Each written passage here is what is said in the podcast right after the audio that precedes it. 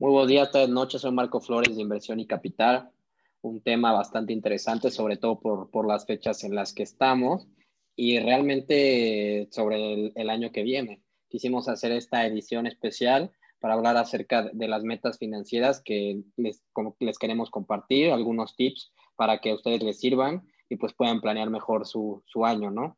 La verdad es que pues queremos darle nuestras mejores recomendaciones para que pues puedan empezar con todo el año y sobre todo para que lo planeen anticipadamente y que les pueda pues ayudar a alcanzar ya sea pues alguna meta que tengan financieramente o algo con lo que quieran destinar su dinero y pues realmente que esto pues sea de, valor y por lo tanto les vamos a dar pues nuestros mejores tips o consejos que nos han ayudado a lo largo de lo que llevamos en estos temas bastante interesantes y pues espero le, les guste y como siempre, con cada ocasión me acompaña Luis Medina. Luis, ¿cómo estás? ¿Qué tal, Marco? Buen día. Muy bien, gracias. ¿Y tú? Bien, la verdad, este, pues muy contento. Ya las fechas ya se, ya se acaba el año, ¿no? Este año tan, tan tedioso. Sí, un año muy, muy, muy largo, yo creo, para la mayor parte de las personas. Muy extraño, muy, algo que muy pocas personas este, hubieran esperado vivir en algún punto en su vida. Y yo creo que este tipo de situaciones como pandemias y cuarentenas. Uno antes de esto lo llegaba a pensar y eh, tenía eh, imágenes acerca de lo que ocurría en la Edad Media y cosas por el estilo, no, no que hoy con la tecnología y el avance médico que se tiene pudiera ocurrir algo, algo como esto era, era muy, muy, casi imposible en la mente de muchos. Sí, la verdad es que nadie, nadie auguraba o imaginaba que íbamos a llegar e incluso pues hasta podríamos llegar al año, ¿no? Si no sí. es que llega antes la, la, la, vacuna a tiempo, yo creo que podríamos cumplir un año ya oficial de, de, pandemia y la verdad pues va a estar bastante interesante cómo se sigue comportando esto. Pero bueno, aprovechando, aprovechando, el, aprovechando las fechas y sobre todo para que nuestra comunidad pueda hacer pues como lo mencioné al principio, un, pues una planeación básica, pues, pues nosotros plan, les vamos a dar pues ciertos tips, ¿no? Entonces, sí, claro. pues me gustaría mucho, mucho empezar con, con, el, con, el, tema fundamental, ¿no? Si nos podrías tú este, compartir un poco, Luis, por ejemplo, el tema de, del presupuesto, ¿no? Su importancia y, y cómo hacerlo. Uh -huh. Sí, mira, yo creo que es, este, como dices, uno de los temas fundamentales al momento de que alguien decide, pues, tomar las riendas de su situación financiera, porque es, yo creo que lo más básico, lo más sencillo de realizar al momento de manejar tu dinero, y aún así es algo que muy pocas personas lo llegan a realizar. Hace tiempo hablamos en un episodio del podcast justamente acerca de el presupuesto y lo importante que es realizar hacerlo, y la verdad es que sí, hablamos justamente de cómo muy pocas personas realmente realizan esto que es tan eh, básico en el sentido de que, pues, si quieres manejar bien tu dinero, si quieres llevar un buen control de tus finanzas, este, mucho, ah, y aún más si tienes este, planeado empezar a invertir, empezar este, a realizar tus análisis financieros, pues es algo obligatorio o algo que debes hacer sí o sí. Entonces, este, pues yo creo que si, si algo se van a llevar de este episodio, si algo espero que se lleven de este episodio es que mínimo comiencen a realizar este, la parte del presupuesto, porque sí es en serio lo, que, lo más importante. Un presupuesto les ayuda muchísimo a darse cuenta de todos estos flujos que ustedes tienen, este, que les generan salidas de dinero y que no necesariamente los tienen en vista todo el tiempo, porque a final de cuentas uno no suele considerar muchos de los gastos que, están que ocurren día a día, que los famosos gastos hormiga, que cuando tú vas y te compras un café, cuando vas y te compras unas galletas, cosas que quizás no las tienes en tu planeación. ¿Cómo ocurre la, cómo ocurre la planeación más, este, más básica en el país? Generalmente la gente tiene su sueldo y no, y no suele hacer este presupuesto, simplemente dice, ah, ok, si tengo tanto, yo creo que al día puedo estar gastando, pues, si estoy ganando, por decir cualquier número, eh, 5 mil, no, 10 mil pesos al mes, significa que esto lo voy a dividir en 30 y eso es lo que puedo estar gastando al día, entonces yo creo que en comidas es más o menos tal cantidad de dinero y, y eso es, eh, hasta ahí es donde llega la planeación en la mayor parte de las personas. Entonces, este, al momento de que están manejándose día con día, un día quizás se pasan un poco ese, ese cálculo mental y dicen, ah, ok, en otro día gastaré un poco menos y, todo esto no te deja espacio para que tengas un correcto manejo de tu, de tu dinero, porque salen eventualidades. A todo el mundo siempre le salen eventualidades y, por ejemplo, un gasto médico, eso es algo que nadie lo, no lo tiene planeado. Eh, curiosamente, en una pandemia, creo que eh, mucha gente debería estar trabajando en fondos, en un fondo de emergencia que lo tenga ahí por si es necesario en caso de algún problema médico.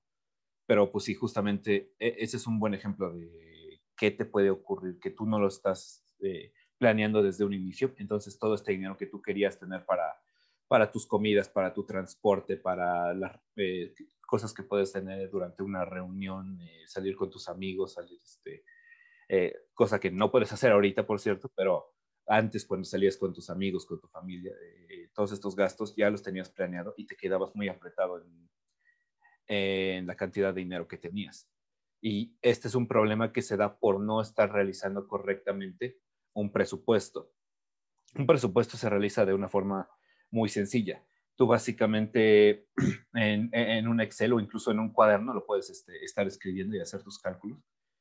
comienzas analizando cuáles son tus entradas de efectivo.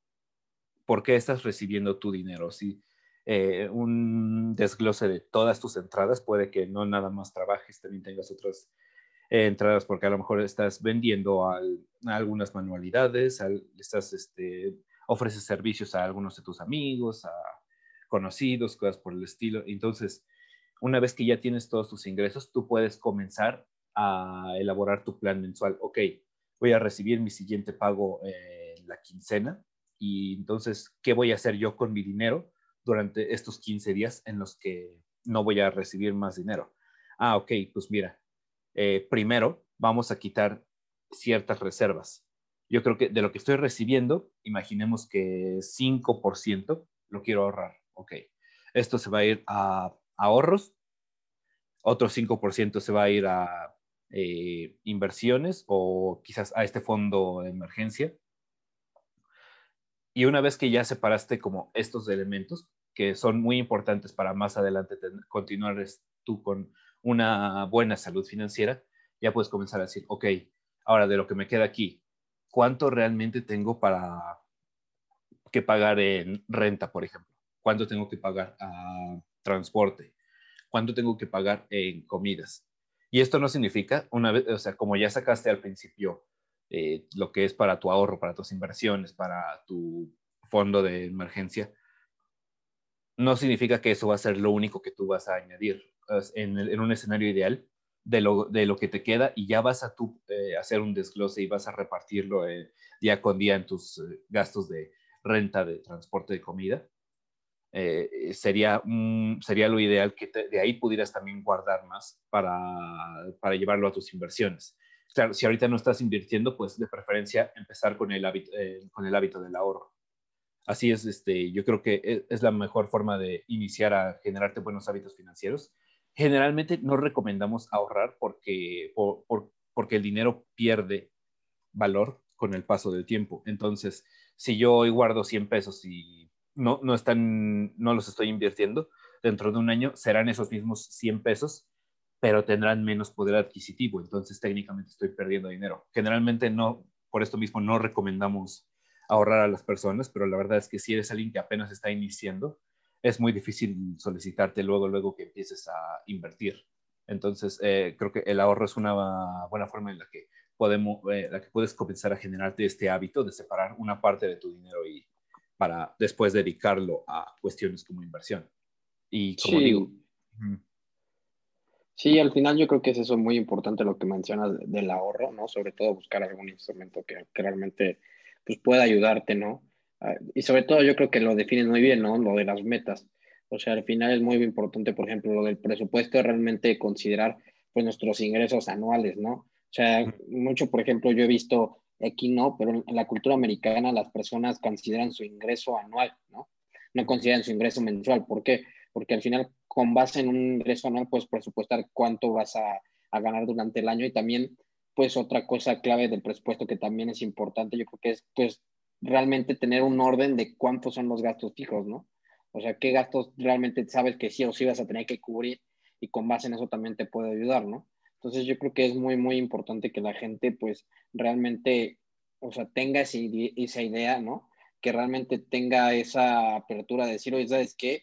Pues no tengo que hacer las cosas por, porque, ay, conforme vaya teniendo ingresos, pues voy gastando, ¿no? Conforme vaya pues generando o ahorrando o, o evitando mis gastos, pues voy, voy realmente haciéndolo, ¿no? Sino realmente ponerlo en un papel y realmente poner todas las cosas, porque o sea, y va a sonar feo, pero conozco mucha gente que hasta incluso por hueva, ¿no? De hacer un presupuesto, o incluso la gente que dice, ay, no, ya con esto voy a salir adelante, ¿no? Como que no quieren ver su realidad y realmente no lo quieren como que poner en papel, ¿no? Entonces es fundamental lo, lo que comentas, ¿no?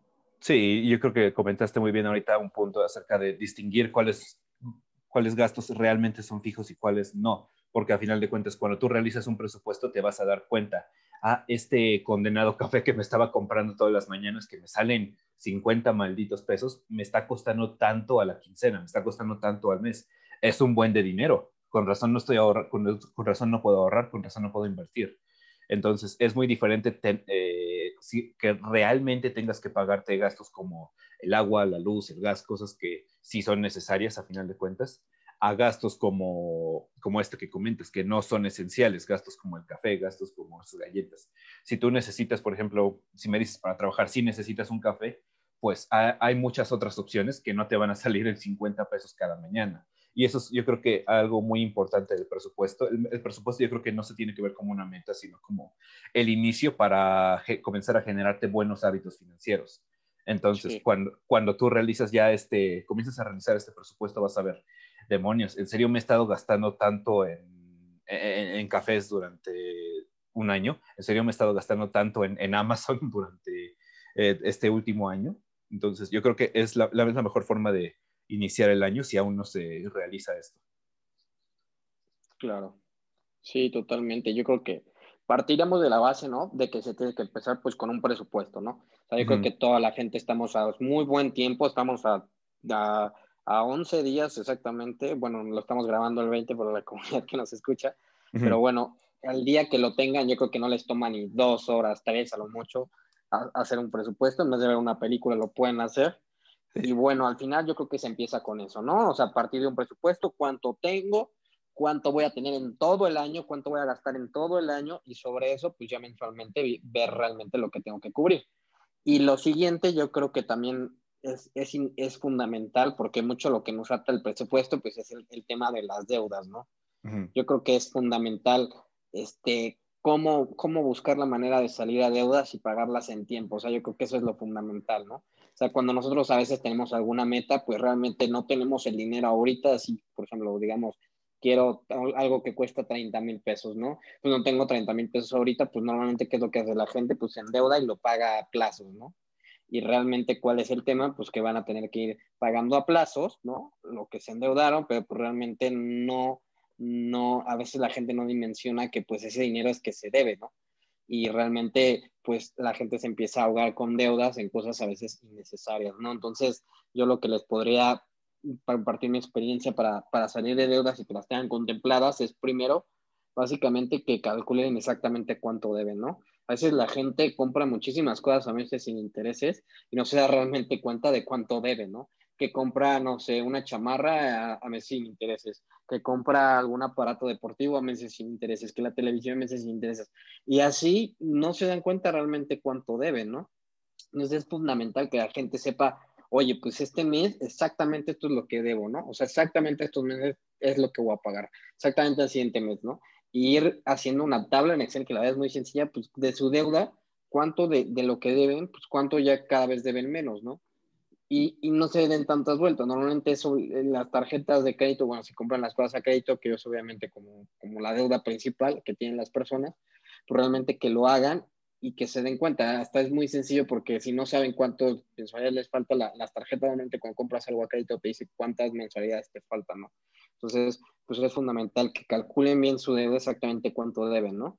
Obviamente también es fundamental que las, que las pongan en el presupuesto. Si ya saben cuánto exactamente deben, pues, pues métanlas el presupuesto y obviamente considérenles como un gasto fijo, ¿no? Porque sí o sí, pues esas deudas mes a mes las van a tener que pagar, ¿no? Entonces considérenla como un gasto fijo dentro de los gastos como el agua, el uso de teléfono, para que lo tengan realmente este, presupuestado, ¿no?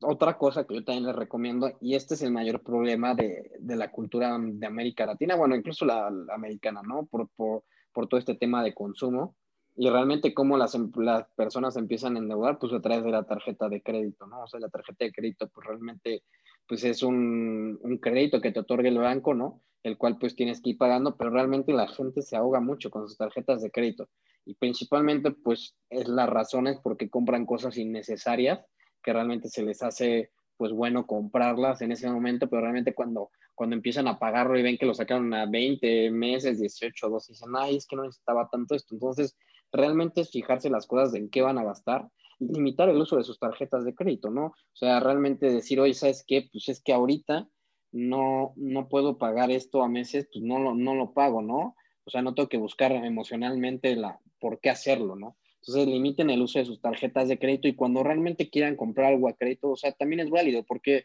si ya hacen un buen uso del crédito, también es bueno. O sea, les voy a poner un ejemplo. Si ustedes quisieran comprar algo, ¿no? A, crédito y, y, ya lo tienen presupuestado y ya saben lo que es y realmente va a ser algo que, les, que ya lo tienen pensado mucho, pues adelante, ¿no?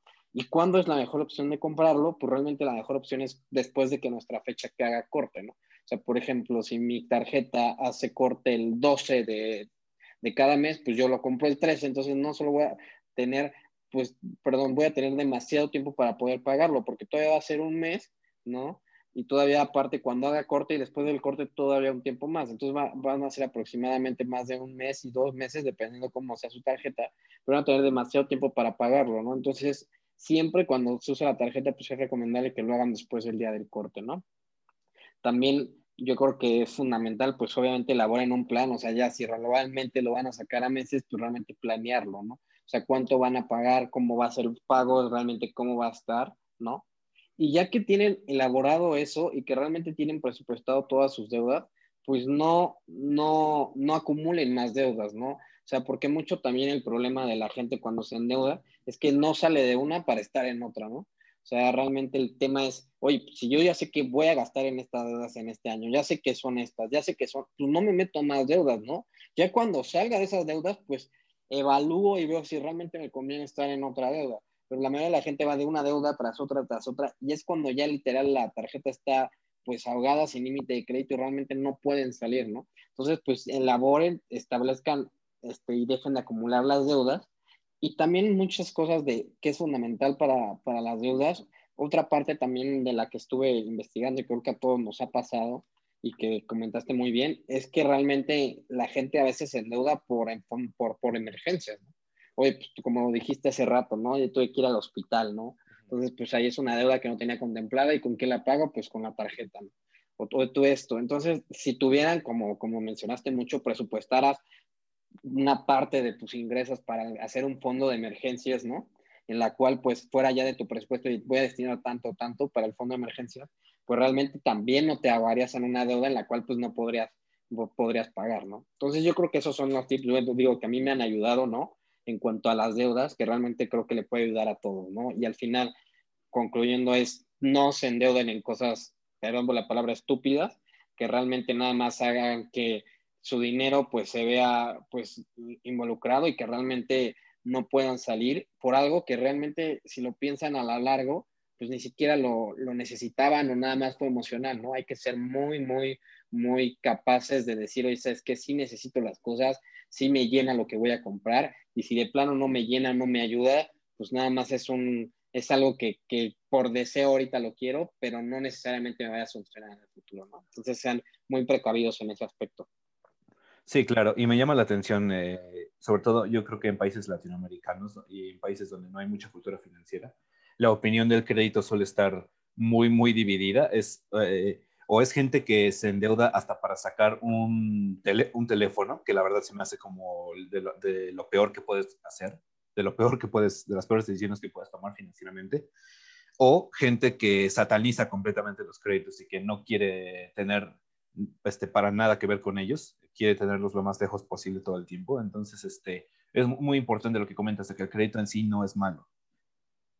El crédito desmedido es muy malo, ese sí, eso sí, pero cuando tú, si, tú lo sabes utilizar, si sabes este, eh, cómo te puede beneficiar, cómo realmente lo puedes usar para algo que sí, que sí necesitas, por ejemplo, un crédito hipotecario. Es difícil que la gente tenga en efectivo todo el dinero necesario para comprar su casa, su departamento. Entonces, la mayor parte de las personas va a requerir un crédito hipotecario. Es ahí, este, no, no podemos estar diciendo que un crédito eh, de este tipo es malo. O igual para un coche, muy pocas personas realmente tienen eh, en efectivo todo el dinero necesario para pagar de, para pagar de, contado un, eh, un coche, una camioneta. Entonces, pues sí, muy, mucha razón en lo que comentas de saber utilizar el crédito realmente, si está dentro de nuestras capacidades, si eh, incluirlo en nuestro presupuesto, conocer por cuánto tiempo lo vamos a estar pagando, todos estos elementos muy importantes.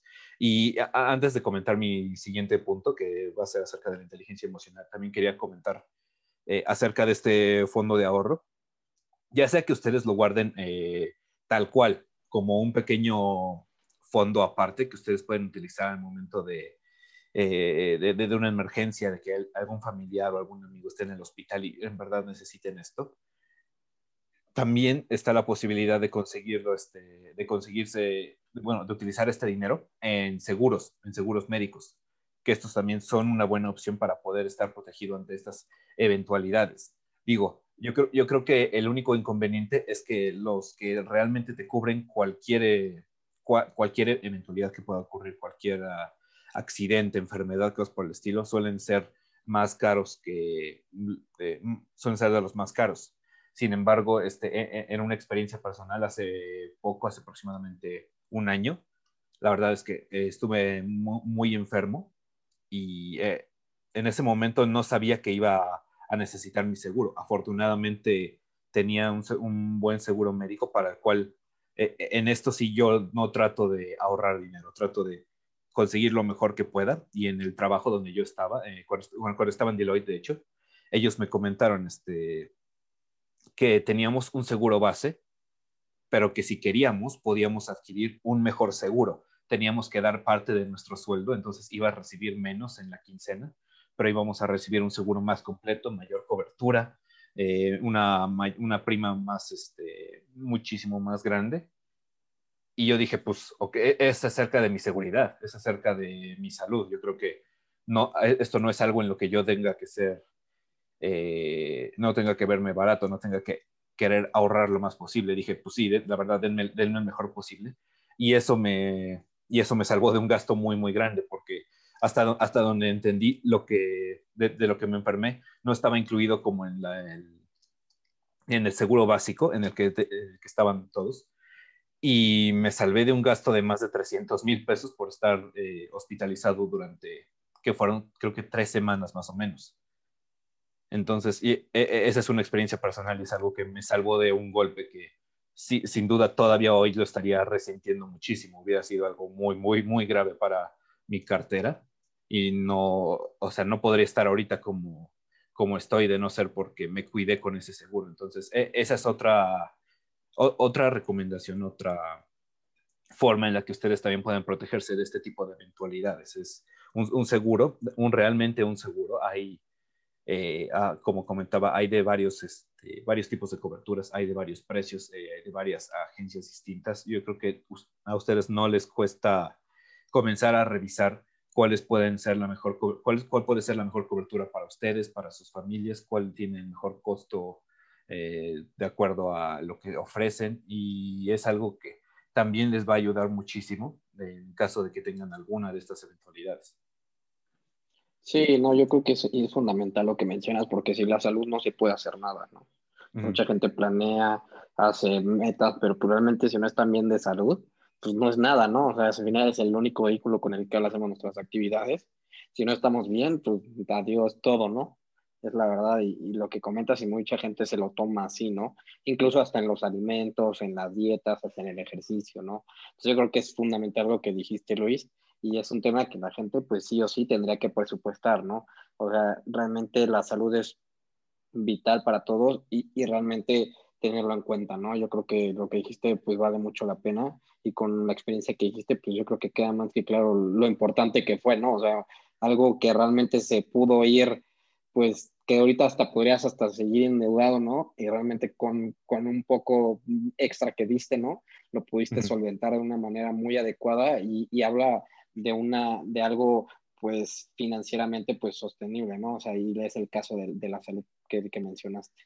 Sí, sí, sí, y fue, o sea, ahorita, ahorita me acuerdo de ello y es, este, es, incluso hasta chistoso porque eh, cuando me, cuando eh, como, se dice, cuando ya estaba yo hospitalizado, cuando ya estaba en una cama en el hospital, este, la verdad sí sentía muchísimo dolor, no, no podía pensar bien, estaba, no tenía, no tenía, no podía descansar bien, este, por, el dolor principalmente, pero ya una vez que estaba mejorando, ahora, me, ahora comencé a tener dolor emocional pensando, chin, ¿esto sí me lo cubre mi seguro o, o voy a tener que pagar todo esto?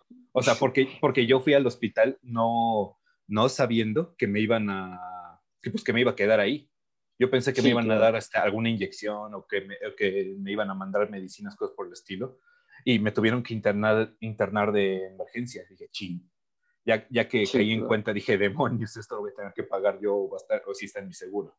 Afortunadamente, ya que me estuve en contacto con mi equipo, sí me dijeron, no, sí está cubierto. Ay, gracias a Dios. Sí, no, qué bueno, la verdad pues sí, un claro ejemplo para, para, que la gente pues, realmente lo tome en cuenta, ¿no? Y al final, digo, no nos cuesta tanto en comparación a lo que es, es lo mayor, ¿no? Sí, por supuesto. Pero bueno, este, siguiendo con eh, nuestros temas, otro, otro punto de lo que también queríamos hablar es el tema de la inteligencia emocional.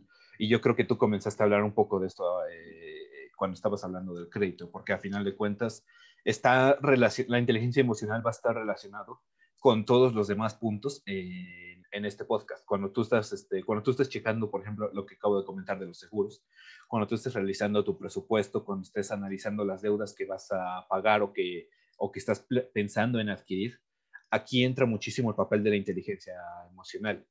¿Por qué? Porque esta es un, e, e, es un factor psicológico que va a estar influenciando la forma en que tú vas a tomar decisiones. ¿A qué nos referimos con esto?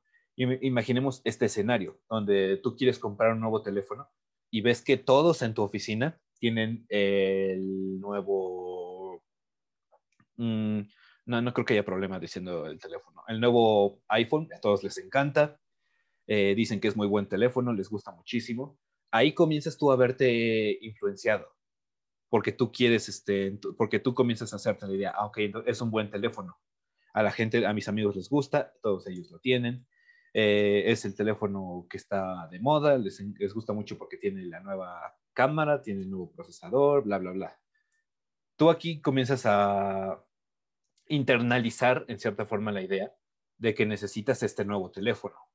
Y es parte también de lo que comentaba antes de que yo creo que lo peor que puedes hacer es este, endeudarte para sacar un teléfono. Yo creo que si, eh, si un teléfono no lo puedes pagar al contado, definitivamente no es para ti.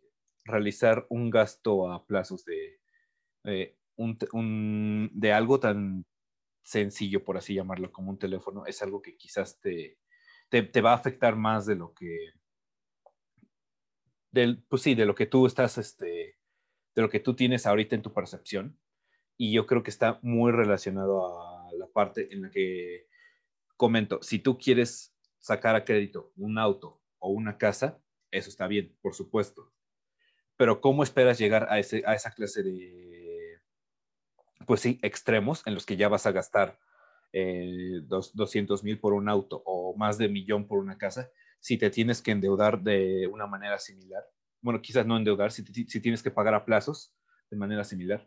Un teléfono, ¿Por qué, un teléfono lo vas a pagar a 24, a 24 meses?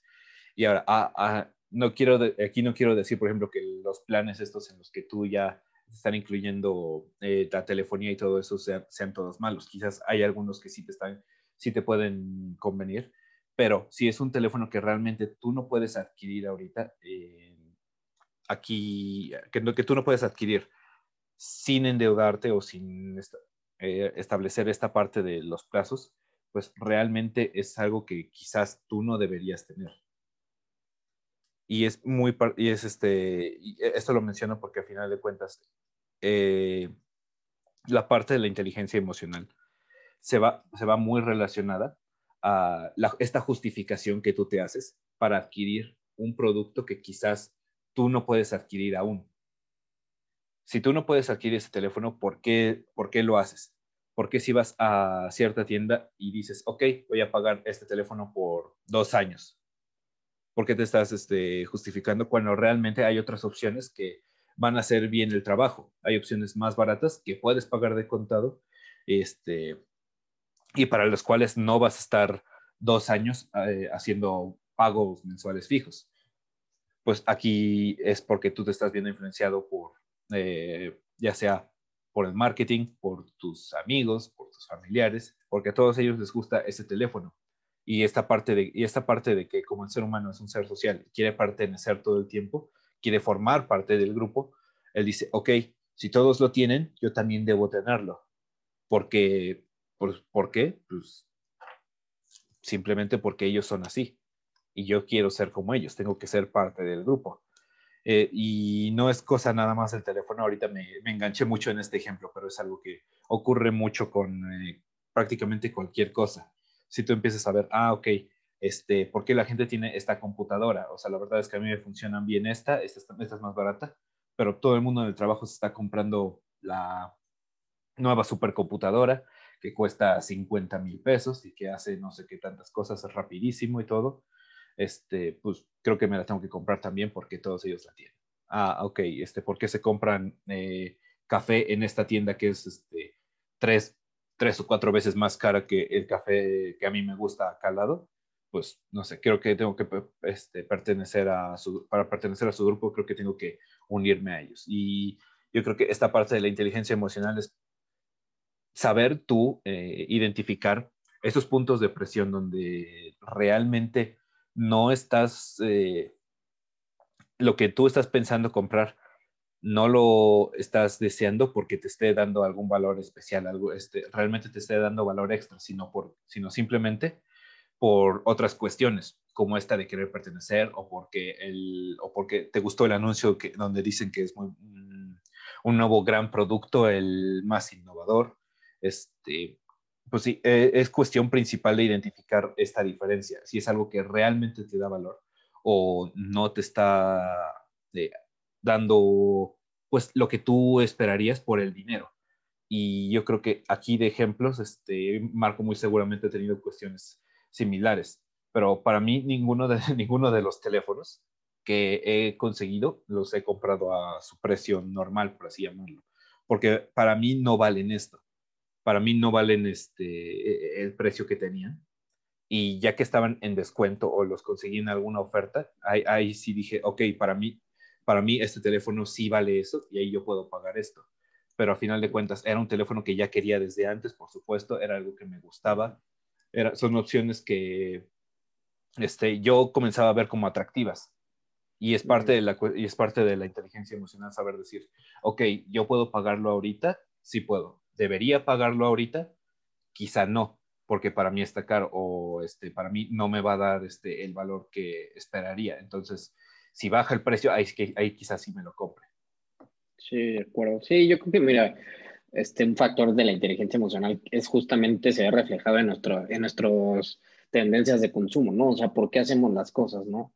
¿Realmente las hacemos por nosotros o por los demás?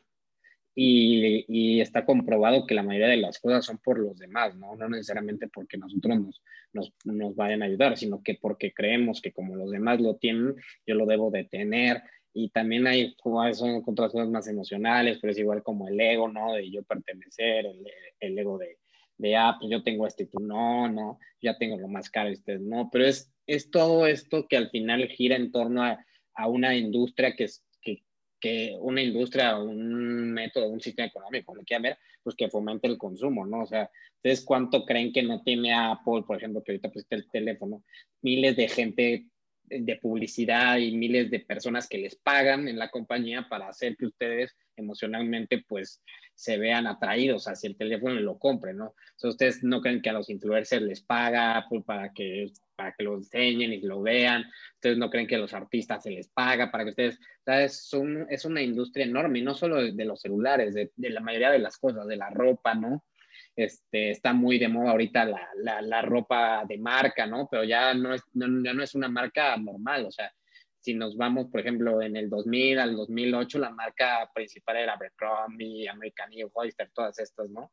Ahorita ya la marca es como lo premium, ¿no? Lo que viene siendo Louis Vuitton, este, eh, Gucci, ¿no? Entonces, pero todo esto es atrás de una industria que está metiendo muchísimo dinero y está pagándole a muchísima gente para que emocionalmente influyan sus decisiones y ustedes por qué pertenecer jueguen en este, en este, en, este sistema, ¿no? Y al final, eh, no estamos diciendo que esté mal, ¿no? O sea, al final no estamos, no está nada mal, pero si te cuesta una ropa Gucci como si te costara realmente comprar una ropa, voy a hacer un ejemplo, en, una tienda normal X, pues adelante, cómpratela, ¿no? Pero realmente la gente se nuda en cosas que nada más emocionalmente las hizo por, por querer pertenecer a algo y no necesariamente para que ellos les llenen, ¿no? Y un caso ejemplo que tú diste es, es una persona, pues, de un consumo este, bien este, pensado e inteligente, ¿no? oye, ¿realmente sí necesito esto? Pues sí, ¿no? Oye, pues este celular me gusta, está bien, o sea, no está malo que, por esto no quiero decirles que se vayan a una cueva, ¿no? y dejen de hacer todo, ya no nada, ¿no? Sino que sean, o sea, piensen realmente por qué quieren las cosas, ¿no? O sea, piensen realmente el por qué y el por qué y el por qué de las cosas y ahí se van a dar cuenta que en realidad o sí lo necesitaban o no lo necesitaban. Sea, un ejemplo que es el que pusiste, oye, pues yo si necesito un celular, también pues un celular que me haga feliz, ¿no? También no voy a comprar un, un celular de, de, de, de Loxo, ¿no? que realmente pues ni siquiera me va a servir, que ni siquiera me va a llenar, ¿no? Pero ya realmente que ya, ya encontré mi necesidad, ya realmente que encontré pues lo que quiero, pues también, o sea, empiezo a analizar las cosas. Oye, pues sí, o sea, este celular cuesta 25 mil, 30 mil pesos.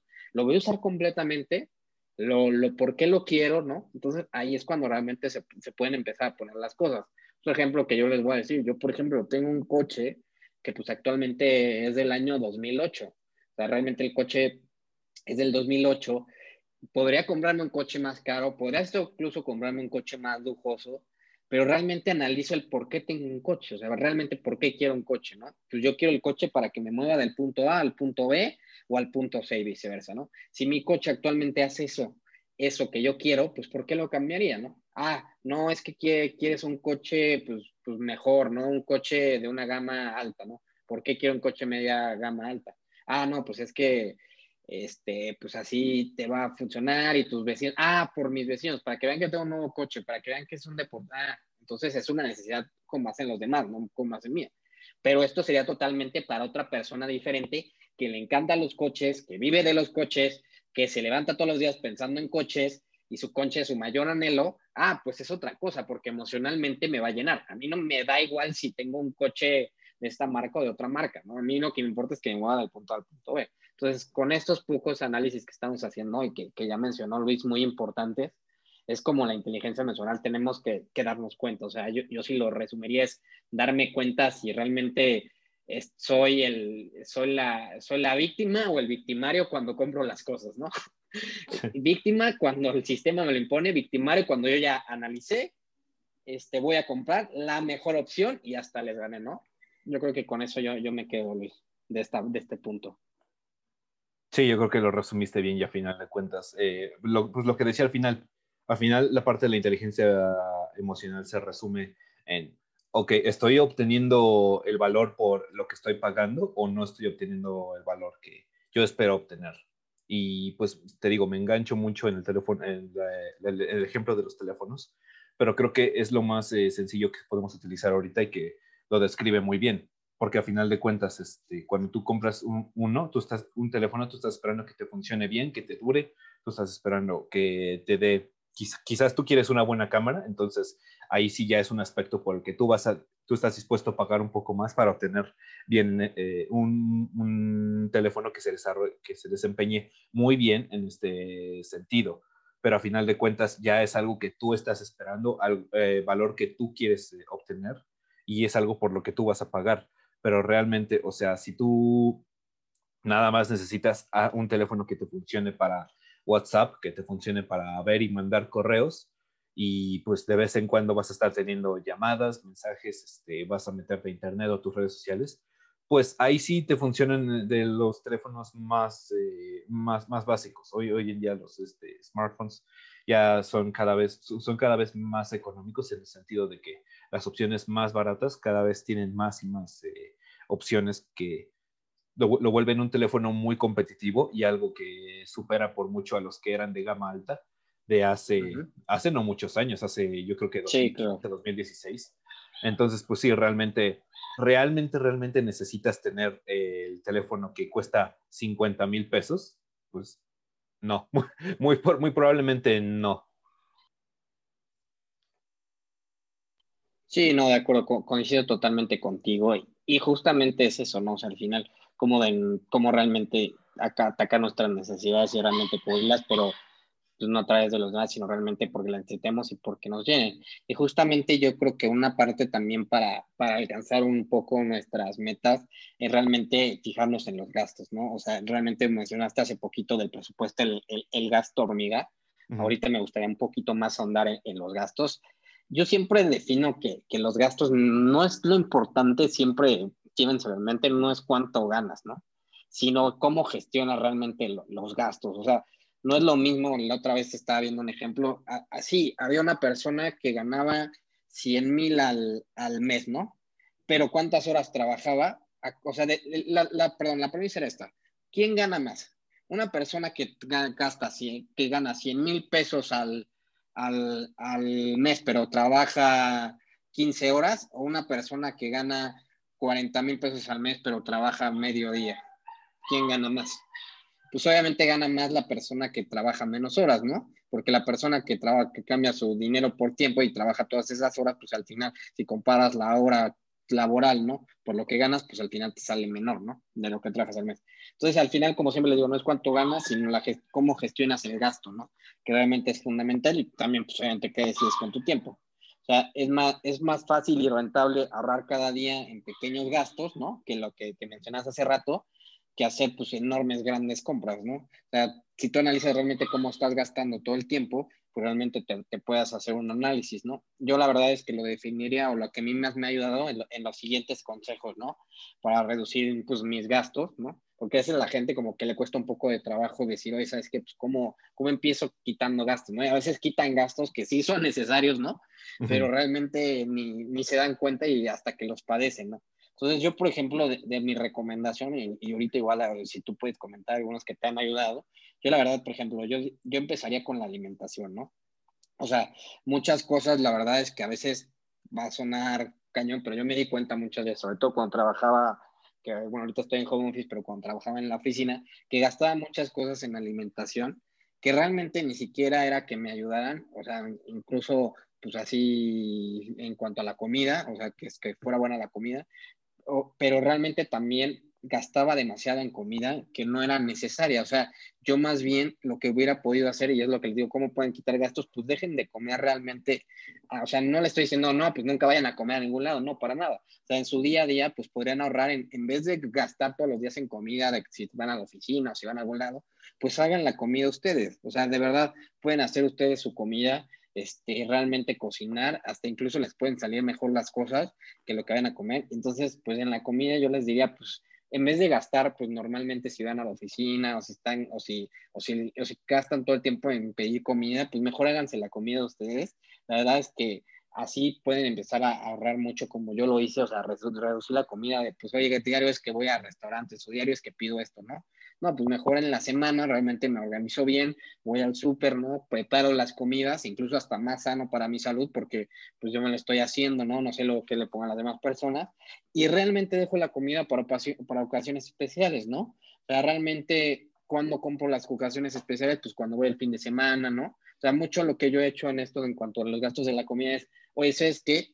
Pues es que a mí me gusta mucho este restaurante, ¿no? Ah, pues qué bien, qué padre, pues en la semana puedo ir, pero ya realmente investigué cuánto voy a gastar de ticket, ¿no? Cuánto realmente me va a llevar y así voy sorteando los diferentes restaurantes que a mí me gustan. Entonces es una manera de que ustedes pues, puedan decir, oye, pues sabes que sí estoy ahorrando, ¿no? Sí voy a comer afuera, pero voy a comer en algo que pues ya tenía ganas, ¿no?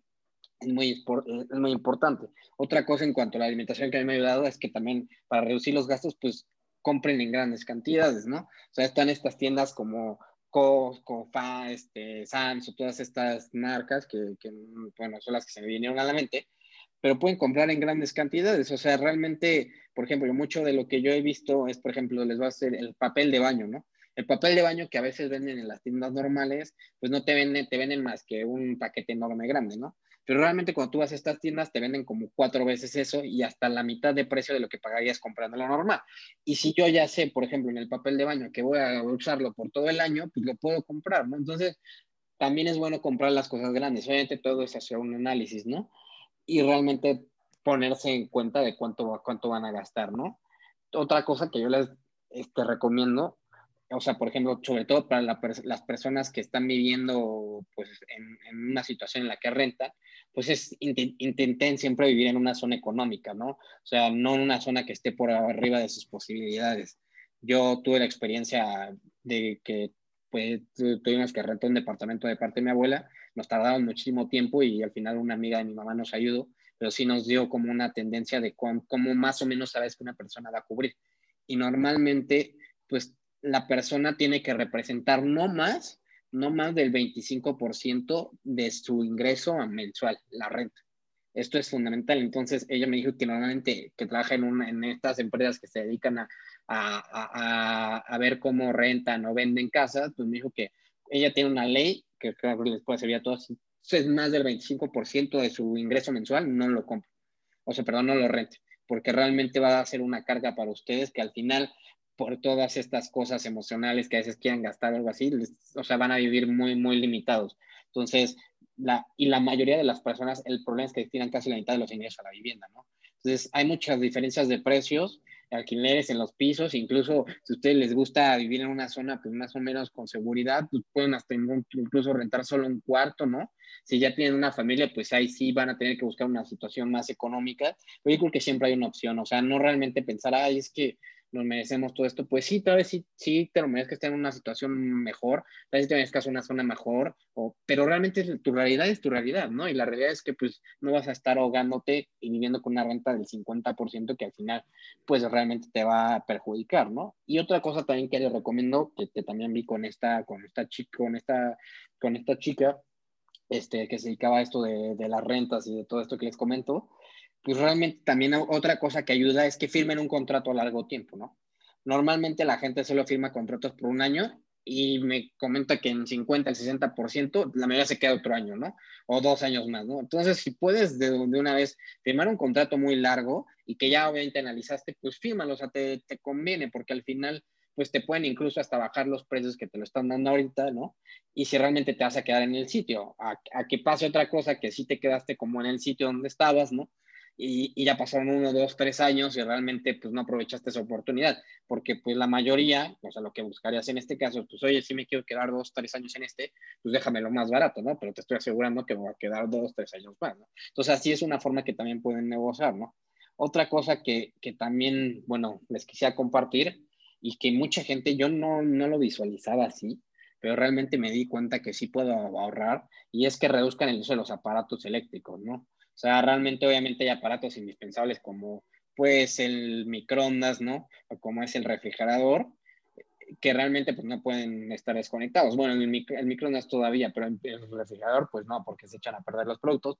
Pero hay otros muchísimos aparatos que pues pudieran desconectar y que realmente no les afectan. O sea, otro, por ejemplo, las televisiones, ¿no? Donde está conectada la computadora, ¿no? O sea, son cosas que realmente pues no tienen por qué estar tomando la energía y realmente los podrían hacer, ¿no? O sea, desconecte los aparatos electrónicos cuando no los usas y, y, sobre todo fíjense que mientras pues están enchufados, pues que no estén encendidos, ¿no? Mucho de esto le llaman como las cargas fantasmas, ¿no? O sea, realmente pues sigue, siguen ocupando electricidad, realmente pues, por el simple hecho de que pues no están todo, totalmente desconectados, ¿no? Entonces, pues es, es muy importante. También otra recomendación que, que, que, yo estuve buscando y que les podría ayudar mucho hay de estos aparatos o móviles que se llaman como interruptores on-off, así se les conoce como en medio, es donde pues realmente este aparatito lo que se asegura es que si no le estás usando le puedes poner on-off y realmente pues, pues, deja de usarlo completamente, ¿no? Si no quisieran pues, desconectarlos totalmente y es más fácil cuando los vuelven a utilizar, ¿no?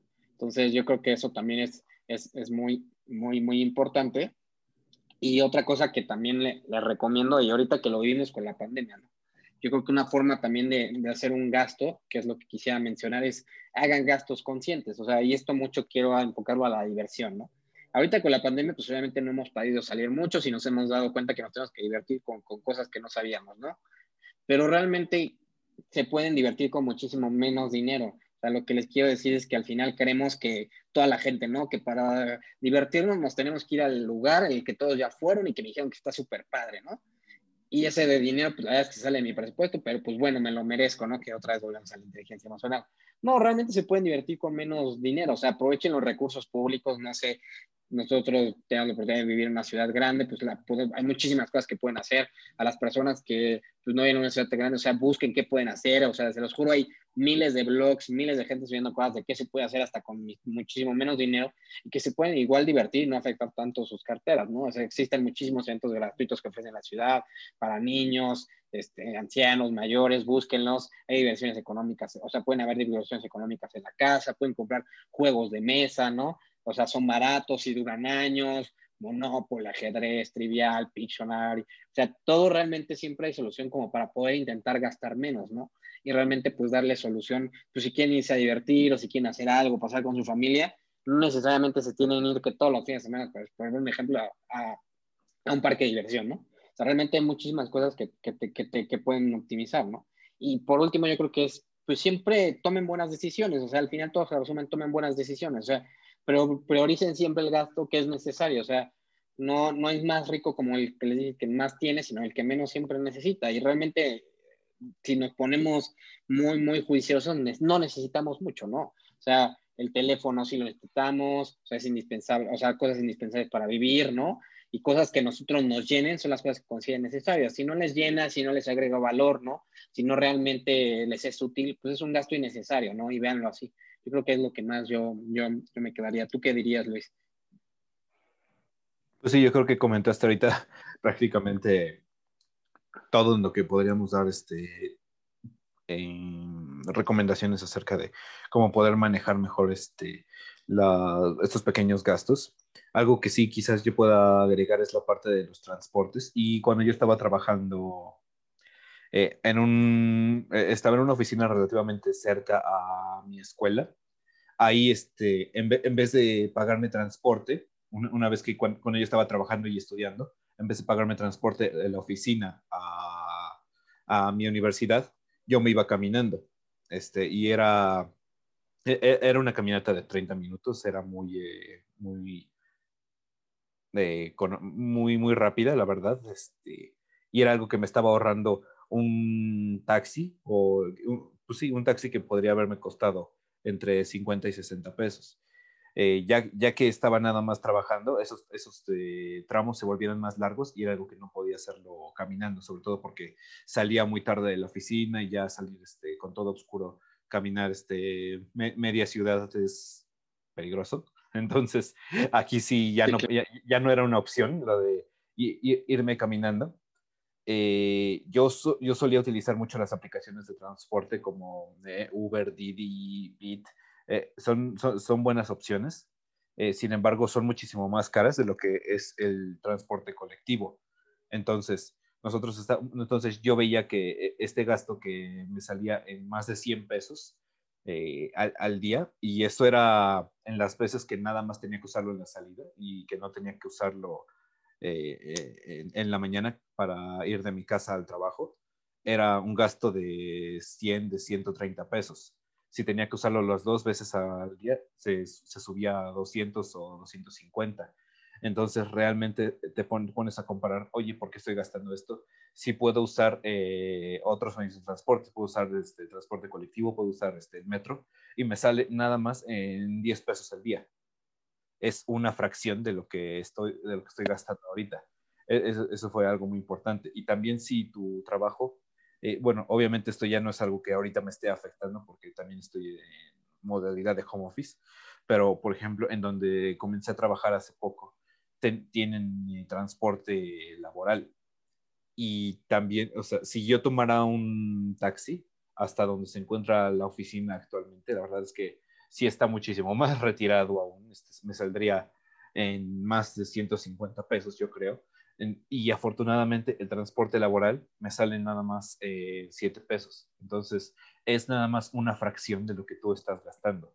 Y es sin duda algo que ayuda muchísimo en esta parte de, pues, del presupuesto y del que tú estás poniendo ver dónde más puedes este, recortar estos gastos que realmente te están afectando para alcanzar de tus, pues, tus metas financieras.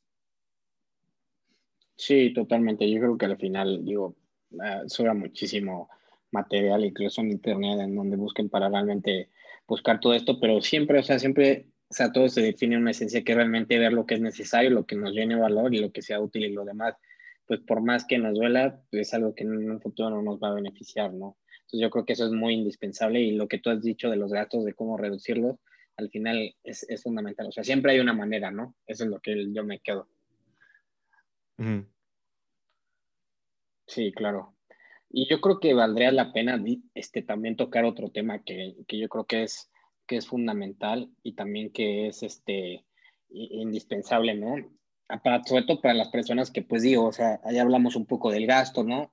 Un poco del presupuesto, ¿no? Ahorita vamos a tocar un poco más de los ingresos y me gustaría mucho también tocar el tema de, de las inversiones, ¿no? O sea, toda esa gente que pues luego nos escribe, ¿no? Y nos pregunta, oye, pues, ¿qué podemos invertir, ¿no? ¿Cómo empezamos a invertir, ¿no? Yo creo que esto, pues, esta parte es muy importante porque además de nuestra planeación, también tenemos que destinar dinero para invertir, ¿no? Hace poquito mencionaste, bueno, hace, hace unas preguntas me, estábamos mencionando que, que es muy importante, pues, en vez de ahorrar, tratar de invertirlo, ¿no? Y realmente tener esta capacidad como para hacerlo. Aquí me gustaría un poquito que también nos des tus comentarios, o sea, la gente que está empezando, tú, por ejemplo, ¿qué considerarías que en qué puede empezar a invertir? O sea, considerando, pues ya como dentro de esto todo que venimos platicando de, las metas financieras, o sea, que se hagan un espacio como para invertir, ¿tú cómo lo, lo manejas esa parte? Yo creo que para las personas que, o sea, literalmente vienen en blanco, que apenas van a iniciar sus inversiones, eh, un, una buena forma de iniciar este, con esta experiencia de las inversiones es directamente con bonos de gobierno.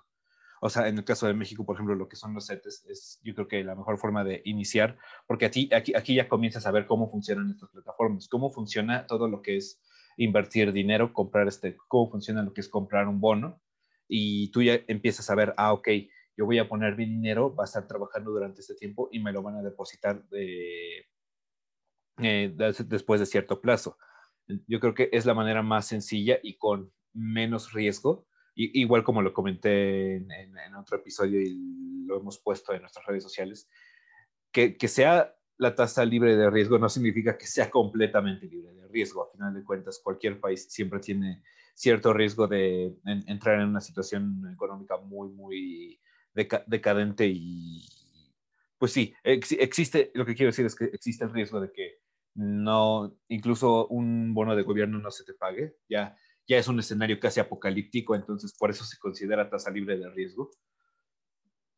Pero sí, realmente yo creo que para las personas que apenas están iniciando es eh, una muy buena forma para comenzar a conocer lo que es el, este, este ambiente. Y mientras, y mientras se realizan estas inversiones, que es principalmente para que tu dinero no esté, además de la experiencia, no, para que tu dinero no esté de ocioso, que tú aproveches ese tiempo para comenzar a aprender acerca de cómo realizar tú tu análisis, acerca de cómo invertir tú en otros tipos de instrumentos, cómo, este, eh, cómo funciona la bolsa, cómo funciona el mercado de valores, eh, cómo puedo yo invertir en acciones que se encuentran en, alguna bolsa, ya sea la de mi país, o cómo le hago si quiero invertir en eh, empresas de otro país, en empresas estadounidenses, cómo puedo hacerle yo si quiero invertir en commodities, en otros tipos de derivados, como hacerle si quiero invertir en ETFs, etcétera, etcétera.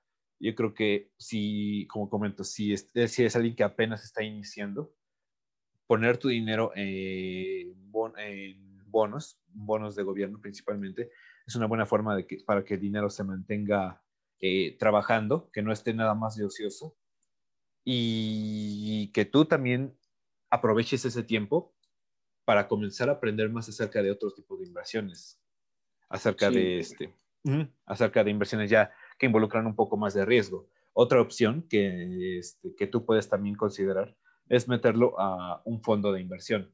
Ahí, ahí ya hay un poco más de riesgo a comparación de lo que es este, un bono de gobierno, pero también suelen ser opciones que no te dan, que, que no tienen muchísimo riesgo como, los, como lo sería invertir directamente en bolsa.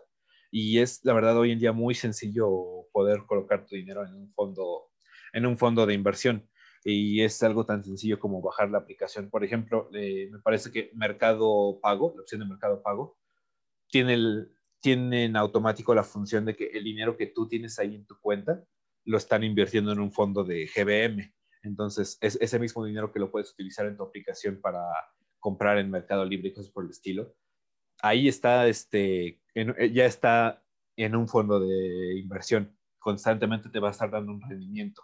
Y obviamente, como son este, inversiones de bajo riesgo, como son inversiones que no, no tan complicadas, no te dan un rendimiento muy grande. Y la verdad es que ahorita, la última vez que vi ese fondo, creo que te estaba dando un rendimiento menor al CETE. Entonces, no, no creo que valga la pena, pero también es una opción que tiene ahí la gente para este que quiere comenzar, por ejemplo, a tener la experiencia, ok, ahora ya vi lo que es un CT, ahora, ¿cómo funciona eh, e, esta opción de, que, de yo poner mi dinero en un fondo de inversión? Sí, yo creo que has mencionado las dos primeras que son fundamentales. Y también yo creo que lo que más también le recomendaría a la gente es que presupuesten dentro de lo que ya mencionamos, o sea, de cómo es el presupuesto y todo esto, pues lo que, o sea, también consideren invertir. O sea, realmente consideren que, mm, o sea, no lo vean como un gasto, pero yo, por ejemplo, yo tengo, o sea, yo trabajo por salario, entonces cada quincena me recibo ingresos, pero de esos ingresos, antes de gastar y antes de salir, ya tengo dinero que voy a invertir, ¿no? independientemente de lo que escojan. O sea, ya mencionó Luis, por ejemplo, lo de los bonos, ¿no? Luego los fondos de inversión, luego, por ejemplo, también ahorita está muy de moda y que también ha sido muy redituable las OFIPOS, ¿no? Como, por ejemplo, mencionar una Confío, Financiera Sustentable, ¿no? Todas estas que también otorgan buenos rendimientos y que también es muy seguro porque están protegidas, ¿no? Por, por el IPAP y todo esto. Entonces, también son muy buenas, muy seguras, tienen buenos rendimientos y no es tan complicado entenderlo como la bolsa, ¿no? O sea, al final, cuando tú le prestas a un asotipo, es como prestarle a una persona, nada más que pues obviamente esto trae toda una regulación bancaria y es más factible que te lo presten. Y si no hay un monto, creo que, no me acuerdo muy bien, es entre 140 o 158 mil el que se hace responsable este, la, el IPAP y la conducción en dado caso de que no te respondan por, por lo que hayas prestado, ¿no? Pero bueno, aterrizando al tema, lo que les quería decir es que pues hay un mundo de inversiones, hay muchísimas, pero lo importante para dentro del, del, del, tema de las metas financieras es que realmente evalúen, ¿no? O sea, yo tengo que planear realmente también lo que voy a invertir, ¿no? Y de preferencia hacerlo constante. O sea, yo lo que les digo, cada quincena yo destino un dinero que voy a, a invertir y todo ese dinero, pues de acuerdo a las inversiones que ya conozca, que obviamente ya sé, pues la voy invirtiendo, ¿no? O sea, entonces es indispensable. Sea, no hagan lo erróneo, ¿no? Que es al revés, ah, no, pues ya lo que me sobró lo invierto, ¿no?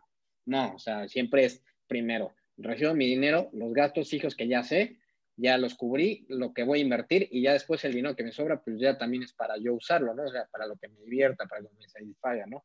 Entonces es muy importante en el tema de, de las inversiones, como lo mencionó Luis, o sea, cosas que realmente conozcan, vayan, o sea, hay muchísimas cosas que pueden investigar muchísimas cosas donde pueden encontrar realmente en qué invertir, en qué invertir su dinero, pero si lo quieren hacer y como estamos hablando de, de las metas financieras, pues háganlo constantemente y, que realmente lo tengan ya este, analizado de lo que van a, a invertir y, o sea, y, lo, y lo hagan constantemente, ¿no? Sí, claro, y mencionaste un punto importante que es lo de conocer lo que están invirtiendo, porque a final de cuentas, ahorita les podemos estar diciendo, ah, esta, esta, tienen esta opción, tienen esta otra opción, tienen también este, eh, opción X, Y, Z, bla, bla, bla. Ah, ah, hay varias opciones que nosotros podemos comentarles, pero a final de cuentas, este, ustedes no deberían de, nunca la gente debería irse por lo que escuchan en su podcast favorito, por lo que escuchan a eh, lo que escuchan que dice su personalidad financiera favorita, su inversionista favorito. Siempre la gente debe realizar este, su propio análisis, tiene que hacerte sentido. Ok, yo voy a poner aquí mi dinero, eh, ¿por qué lo estoy haciendo? Que no sea nada más porque esta persona me lo sugirió o porque eh, e, este experto en inversiones, este gurú de las inversiones me está diciendo que es una buena opción. Realmente cuando tú pones tu dinero en una en cualquier, en cualquier inversión, ya es porque tú, tú la entiendes. Es porque tú la entiendes o porque tú este, tú crees en, el proyecto, eh, ya tienes un conocimiento de esto. Entonces, ahorita si te decimos este, que los bonos de gobierno son una buena opción, este, quizá lo sean, quizá lo sean, pero lo mejor para ti es que tú vayas este, a verificar qué es un bono de gobierno si tienes dudas, cómo funciona el bono de gobierno, cómo lo puedes comprar. Es realmente una buena opción para ti. Eso es algo este, muy, importante y que debemos eh, remarcar todo el tiempo, no porque este, nosotros lo digamos, porque cualquier persona lo diga, ya es algo que automáticamente es bueno para ti. Este, nosotros, en nuestra experiencia, lo que hemos visto, este, recomendaríamos a las personas que están iniciando realizar este tipo de inversiones, comenzar a aprender de esta forma. Pero la verdad es que no, no necesariamente va a ser así para todo el mundo. Entonces, sí remarco muchísimo esto, de que siempre realices tú tu análisis, siempre estudies cuáles son tus opciones y que te haga sentido, que te haga sentido por qué estás poniendo aquí tu dinero. Si vas a obtener rendimientos, este, si son muy, buenos rendimientos, si están superando la tasa de inflación, si es la mejor opción entre eh, los, las OFIPOS o los fondos de inversión o los bonos de gobierno, etcétera. Sí, totalmente. Yo creo que siempre hay que analizar y realmente ser conscientes de cómo, de cómo estamos invirtiendo, ¿no? Al final yo creo que lo describimos totalmente. Hagan, hagan, este, investiguen bien lo que van a invertir, destinen dinero mensualmente para que sea constante y métanlo directamente en su planeación, ¿no? O sea, cuánto dinero yo estoy capaz de invertir y encuentren el instrumento que de acuerdo a sus necesidades se pueda, ¿no? Yo creo que hemos cubierto los temas de, en cuanto al gasto, ¿no? En cuanto al presupuesto, que son fundamentales para hacer una meta financiera, también en cuanto a las inversiones, y yo creo que ya por último, y también para cerrar un tema bastante importante, ¿no? Que es el tema de los ingresos, ¿no? mucha gente dice, oye, pues es que sí me gustaría invertir o sí me gustaría gastar menos, pero pues es que realmente con lo que estoy ingresando ahorita, pues la verdad no me alcanza, ¿no? Entonces yo creo que ahorita les vamos a definir un poco de nuestra experiencia, ¿no?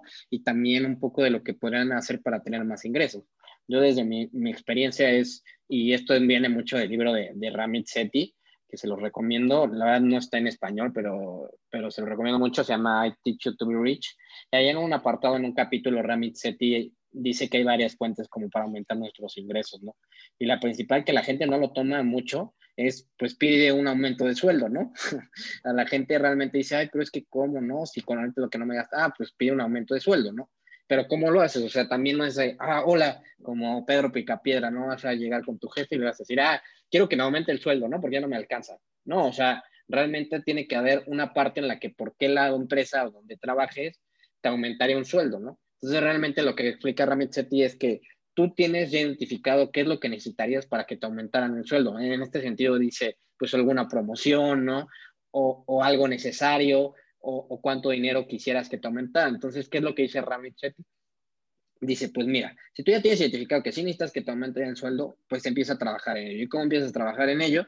Pues realmente hablando con tu jefe diciéndole, oye, yo es que necesito que me aumente el sueldo, pero también considero que para que, para que alguien te aumente el sueldo o para que usted me aumente el sueldo, yo tengo que demostrar que realmente, lo, realmente puedo cumplir con las cosas, ya sea de este nivel o el del siguiente, para que me aumente el sueldo. Entonces, ¿qué es lo que dice ahí? Es, pues fíjate con tu jefe, planee, haz un plan de seis meses en el que, mira, yo tengo todos los meses voy a si hago esto, esto, esto y aquello, si trabajo de esta forma, tal, tal, tal, si yo demuestro estas capacidades, si demuestro todo esto necesario, tú me aumentarías el sueldo, tú, y, y, y obviamente pues tu jefe te tendrá que decir, pues que sí, ¿no? O sea, porque estás agregando más valor, si estás aumentando más a la empresa, si realmente estás trabajando y contribuyendo más, no habría limitante para que no lo hagas.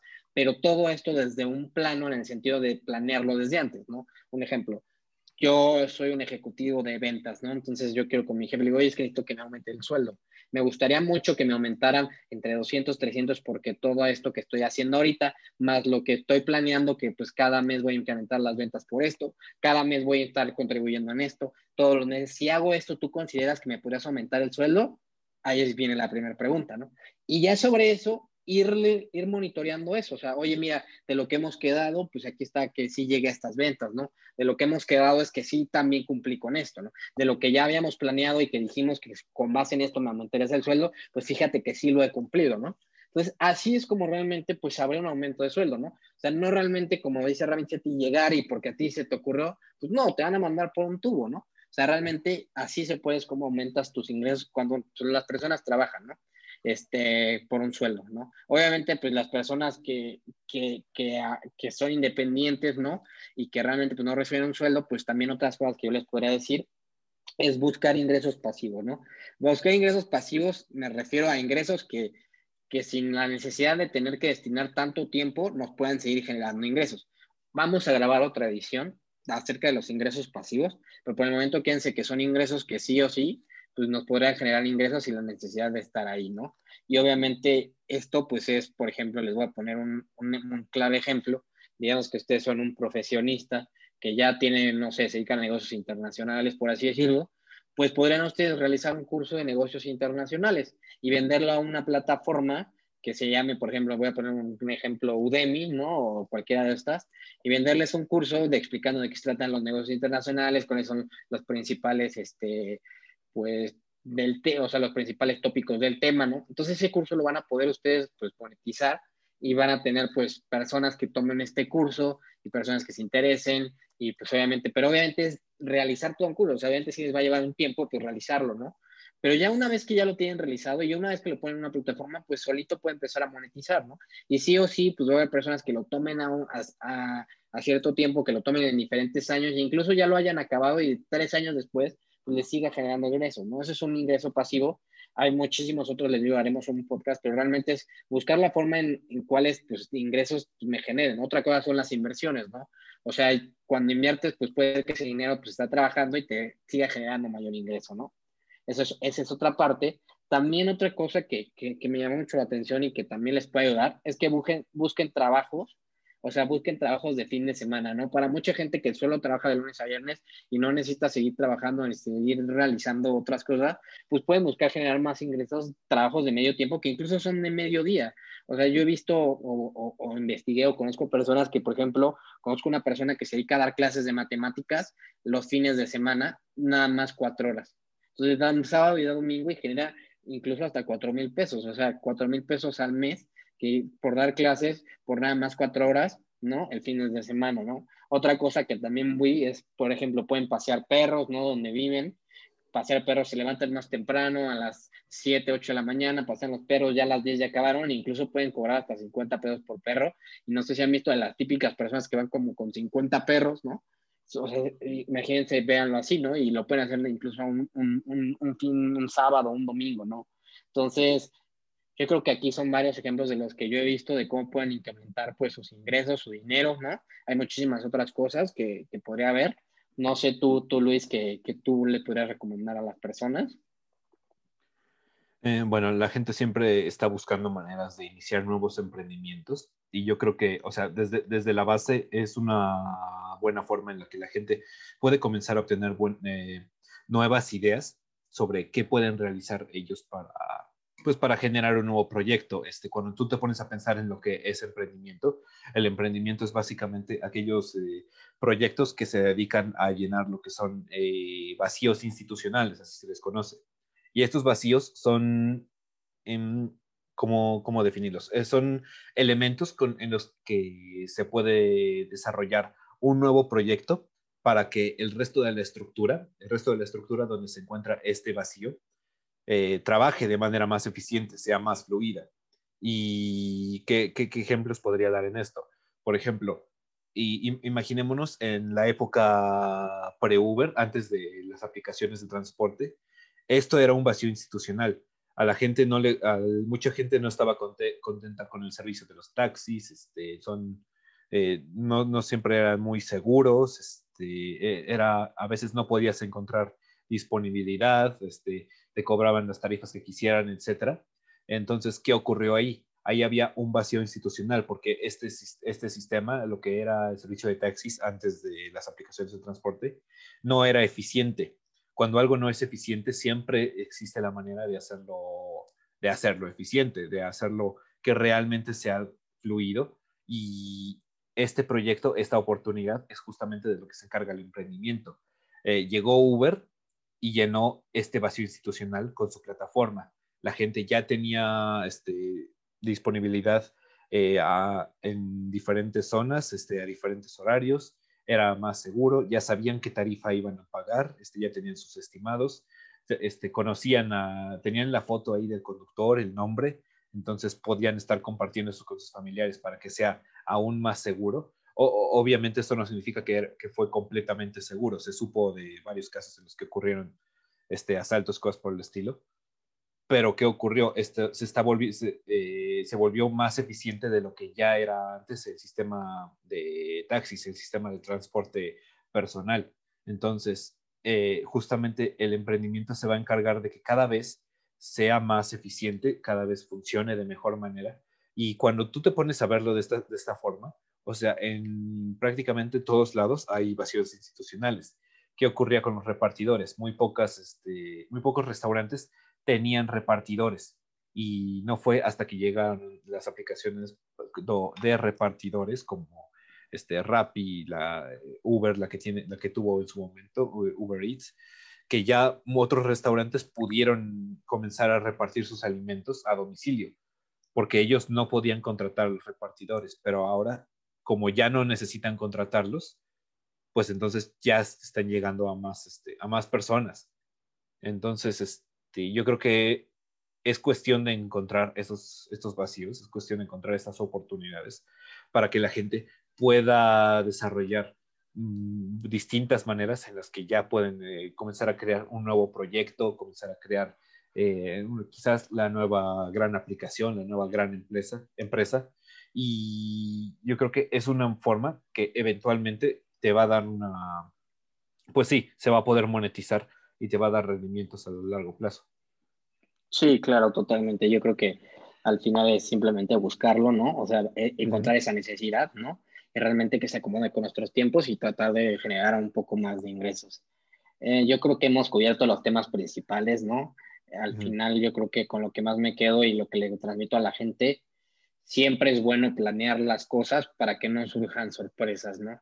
Y realmente lo mejor y, lo que más les puedo ayudar y que les puedo decir que a mí me ha ayudado es realmente aterriza las cosas que quieres, haz un plan para tenerlas y, y 100% eh, eh, eh, haz que el plan funcione, o sea, acomódate el plan, no te quieras salir de las cosas. Entonces, al final, para toda la gente que nos escucha es, hagan el presupuesto, la verdad estamos a, tiempo, o incluso todavía enero es muy buen tiempo si lo empiezan a hacer ahí, y realmente pónganse a pensar qué es lo que realmente necesitan, qué es lo que realmente les llena, que realmente lo que quieren, ¿no? Y pónganlo en papel y, busquen por ello. Y lo que no sea necesario, indispensable, que no vaya de acuerdo a las metas o las personas que querían ser, pues desháganse de ello. O sea, al final no podemos hacer todo, la verdad es que nuestro tiempo es limitado. Entonces sí pongan mucho énfasis en eso y realmente pues esperemos que los consejos que les, que les hayamos dado pues hayan sido útiles, ¿no? ¿Tú con qué te quedas, Luis? Sí, por supuesto. Yo creo que lo que comentamos al inicio de de que el presupuesto es como la base de todo esto, porque al final de cuentas, pues sí, lo dijimos durante todos los temas. Es este, la parte de las tarjetas, la parte de las deudas, la parte de inteligencia emocional, todo eso lo vas a ver reflejado al momento de hacer tu presupuesto. Entonces, empiecen a realizar el presupuesto, empiecen a realmente analizar cada uno de los elementos que ustedes van a estar, eh, van a afectar sus flujos y el dinero que ustedes tienen disponibles, todo lo que van a recibir y todo lo que van a gastar y realmente utilicen mucho la parte de la inteligencia emocional para saber distinguir entre aquellos gastos que sí tienes que realizar y los gastos que no necesariamente los tienes que realizar. Y créanme, eh, si, si no lo has realizado antes, vas a empezar a ver una diferencia enorme al momento de llevar ya este presupuesto. Al momento de, inmediatamente vas a empezar a ver una diferencia en tu cuenta bancaria eh, cuando ya estés realizando tus gastos más de acuerdo a lo que tú tienes planeado. Porque a final de cuentas, como ya sabes qué es lo que estás gastando, como ya sabes con cuánto dinero te tienes que quedar, con cuánto dinero este, te, vas, a, eh, vas a llevar a tu fondo de emergencia, cuánto dinero vas a destinar a tus inversiones, ya vas a tener un control realmente de lo que son tus finanzas personales. Y yo creo que para terminar, nada más nos ibas a contar acerca de dos libros, ¿no, Marco? Ah, sí, claro. Sí, yo creo ya para concluir y, con esto cerramos, les recomiendo, digo, el de I Will Teach to Be Rich de Rami Chetty, ahí literal, bueno, me gusta mucho, les digo, está en inglés, la verdad vale mucho la pena. Creo que hasta sale más barato que incluso libros de español. Digo, yo lo pedí en, en, Amazon y me acuerdo que me costó como 200, 250. Entonces vale mucho la pena para las personas que están interesados. Ahí menciona muy de los puntos que hemos tocado y además trae muchísimos planes, ideas. La verdad es que es el mejor libro que recomiendo todo esto para, para hacer una buena planeación. Igual el que siempre recomendamos de cajón, el de, el de Sofía Macías, porque también menciona un poco de, de esto de la planeación. Y, y otro también que se llama Cómo ganar 10% más. Eh, nada más busca el vacío, ahorita la verdad no se viene a la mente el autor, pero con el que le pongan cómo ganar 10% más. Ese también es muy bueno porque les explica un poco de los que les conté de, de cómo pueden ustedes buscar estas ideas, ¿no? De cómo puedo ganar un poquito más, ¿no? Y también sin matarme, ¿no? O, trabajar demasiado y no dormir nada, ¿no? yo creo que, que, esos son los principales con los que les digo que, le, que les recomiendo. Y no sé si tú tengas alguno, Luis, o estos tú también que los has visto. Perfecto. Pues de, de, hecho, de los que comentaste ahorita, el que no conozco es el de I Will Teach You to Be Rich. So, uh -huh. Pues sí, muy seguramente lo estaré buscando dentro de poco para también revisarlo. Sí, sí, exactamente. La verdad te lo recomiendo mucho. No se dejen guiar por el título. El título suena como de mentes de tiburones y todos estos que venden, pero no, o sea, es literal un libro de, auto, de autoeducación financiera que va muy enfocado a esto y Rame Chetty es considerado igual por la revista Portmy Time de los gurús mejores financieros. Entonces tómenlo, tómenlo, no lo echen a saco roto, búsquenlo y pues nada más agradecerte Luis, pero por otro episodio la verdad fue bastante interesante y espero a nuestra comunidad les sirva y que, y que empiecen con todo el año. Acuérdense que si lo pueden plasmar en papel y, y, y si enfocan 100%, estoy seguro que, que van a cumplir todas sus metas financieras. Perfecto, no, gracias a ti, Marco. Un abrazo, hasta luego. Hasta luego a todos.